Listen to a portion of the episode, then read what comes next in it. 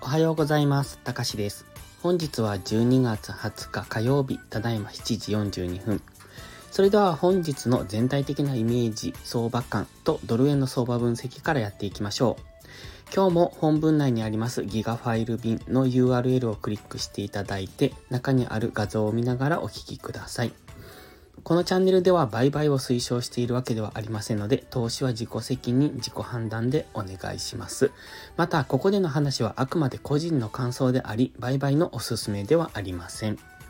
本日ご用意した画像がドルインデックスの日足4時間足、それからドル円の日足4時間足、1時間足となっております。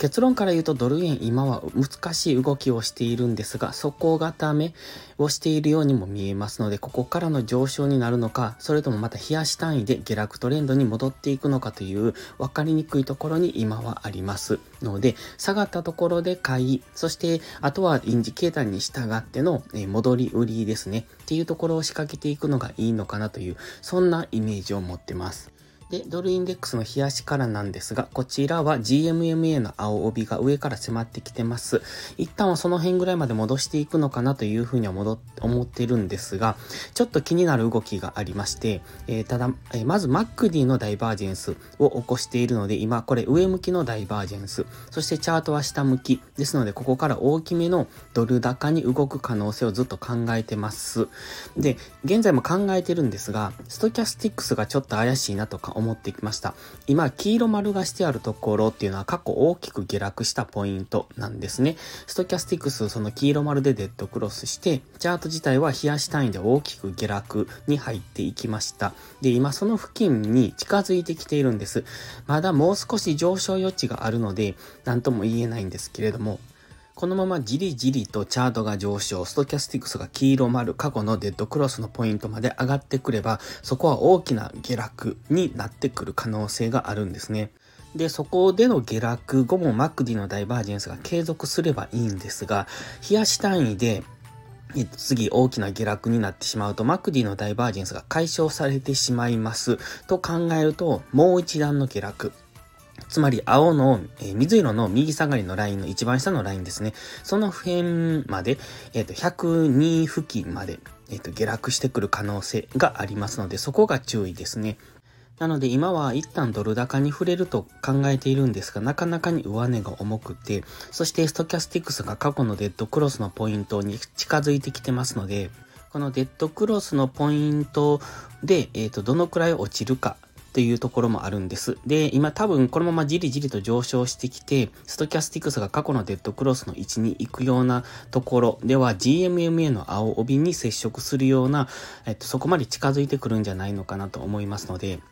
そうなるとそこからの大きめの下落っていうことも考えられますので、そこは注意ですね。ただ本日はまだドル高方向に動くだろうとは考えてます。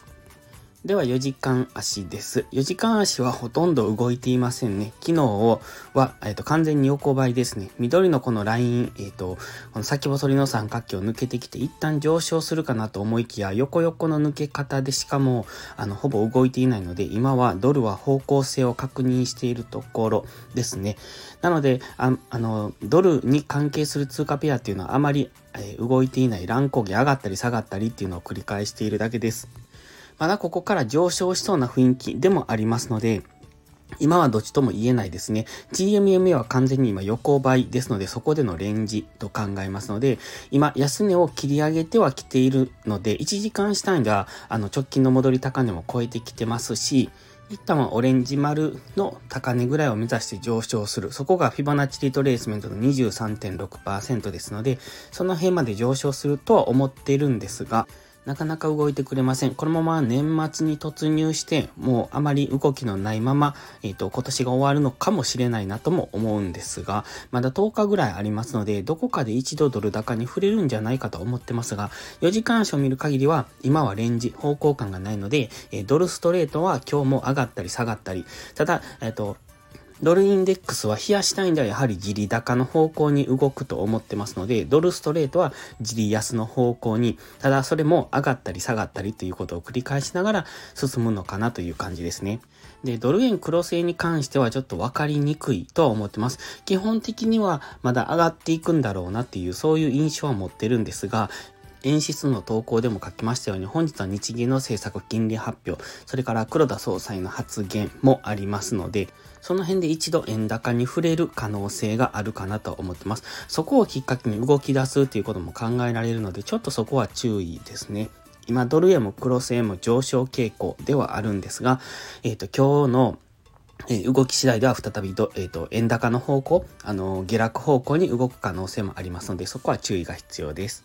では次はドル円ですが、こちらも、えー、昨日はあまり動いていない少し上昇傾向ではありますが、冷やしを見てますと GMMA も迫ってきてますし、えー、ストキャスティクスはもうよくわからない動きをしてますね。一旦高値圏までは行くと思いますが、そこが次 GMMA と接触するところなのであれば、そこは、次下落になりやすいところとは思いますので、そこから2番底を作りに行くのか、その2番底が直近の安値を抜けるのかどうかというところですね。基本的に年末に向かって流動性が減ってきますので、ここからは、えっと、もしかすると円高で大きく動くこともあるでしょうけれども、あの、トレンドをつけて動くっていうことは考えにくくなってきますので、やはり上がったり下がったりと、小さな値幅の中で動く可能性というところを考慮にトレードをしていくのが良さそうです。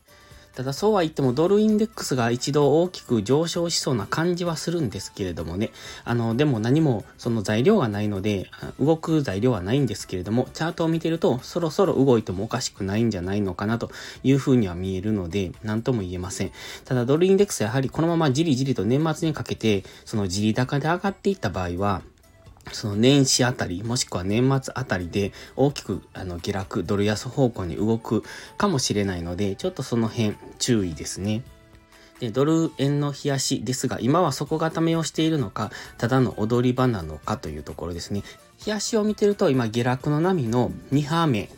で、今から3番目の下落が起こるのかなというふうにも見えます。もしここから下落してきた場合、ターゲットは130.5付近ですので、えその辺までの下落が考えられますし、ここから上昇していった場合は、140円を一旦目指してくるとは考えております。ただ現在、日足の GMMA も下向き、そして4時間足も下落トレンドを崩せてませんので、え基本的には戻り売りなんですけれども、えここから今大きく上昇する可能性もないとは言えませんので、やはり下がったところでは買い、そしてあとはトレンドに従って基本的には戻り売りでやっていくのがいいと思います。では4時間足です。えっ、ー、と、昨日のローソク足を見ていると、じり高ですね。ただ基本的には昨日の夕方の動画でもお話ししてますが、GMMA が横向きですので、レンジです。4時間足単位でトレードするのであれば、黄色のボックスの上限下限に引き付けて、そこでの、えっ、ー、と、動きを見てからのトレードになってくるのかなと考えてます。ですので今はまだボックスの中央付近でちょろっと昨日から動いただけですので何とも言いにくいところですね。ここからの上昇を狙うのであれば4時間足の GMMA でサポートされて一度大きく上昇してほしいところ、つまり黄色のボックスを上抜けて、そのボックスの上限で次サポートされるようなことがあれば、その流れについていく。つまり、まあ、ボックス内トレードもしくはボックスを抜けてからのえっ、ー、と、トレードってところですね。下抜け時も同じです。ボックスの下を抜けた時は、その抜けてから一旦戻しを待ってからというところでしょうか。ただ、えー、今、ストキャスティックスが高値圏にじりじりと向かっております。過去のデッドクロスを見てると、ストキャスティックス高値圏に上がったところでは売られそうですので、今現時点からの下落になるのか、一度ボックス上限を目指してからの下落になるのかはわかりませんが、この4時間足のストキャスティクスの動きは注目です。過去の動きを見ていると、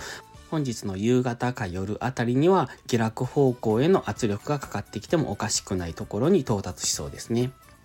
で、最後に1時間足です。1時間足には上昇のイメージを書き込んでます。これはあくまでイメージですので、上昇するかどうかはわかりませんが、えこの GMMA の青帯の今上に来てますので、もしこの GMMA でサポートされるようになれば、こういう動きをするだろうというあくまで想像ですので、えっ、ー、と、この GMMA を下抜けてくればまたイメージは変わってくるんですが、現時点では黄色丸の直近の戻り高値を上抜けてます。そして、右下がりの薄紫のトレンドラインを引いているんですが、それ直近の下落に当てたものなんですけれどもね。で、そのトレンドラインを上抜けしてきて、そして黄色丸の戻り高値も抜けているので、基本的には次の、え、高値ですね、137.4付近を目指して上昇してくるんじゃないのかなと考えております。なので、下げ止まったところでの押し目買いっていうのを狙っていくのはありだと思いますが、やはり本日は、えっ、ー、と、円高、突発的な円高が来る、えー、来ないとも限りませんので、ちょっとそこは注意が必要です。上昇してきた場合のイメージですが、一旦は137.3か4ぐらいが次ターゲットになってきます。そこを上抜けてくると137.6ぐらい、それからボックスの上限の137.8ぐらいという、そんな段階的な、えーと、ターゲットを持っていると考えてます。で、今ここを下抜けてくると昨日の安値を今度目指してくると考えられますので、そして昨日の安値を目指してくるってことは直近の、えーと下落、大きな下落、その黄色丸がつけてある大きな下落の波ですね。そこからの N 波動での下落になると考えると、次は黄色ボックスの加減がターゲットになってきますので、そんなイメージを持ってトレードしていくのがいいんじゃないでしょうか。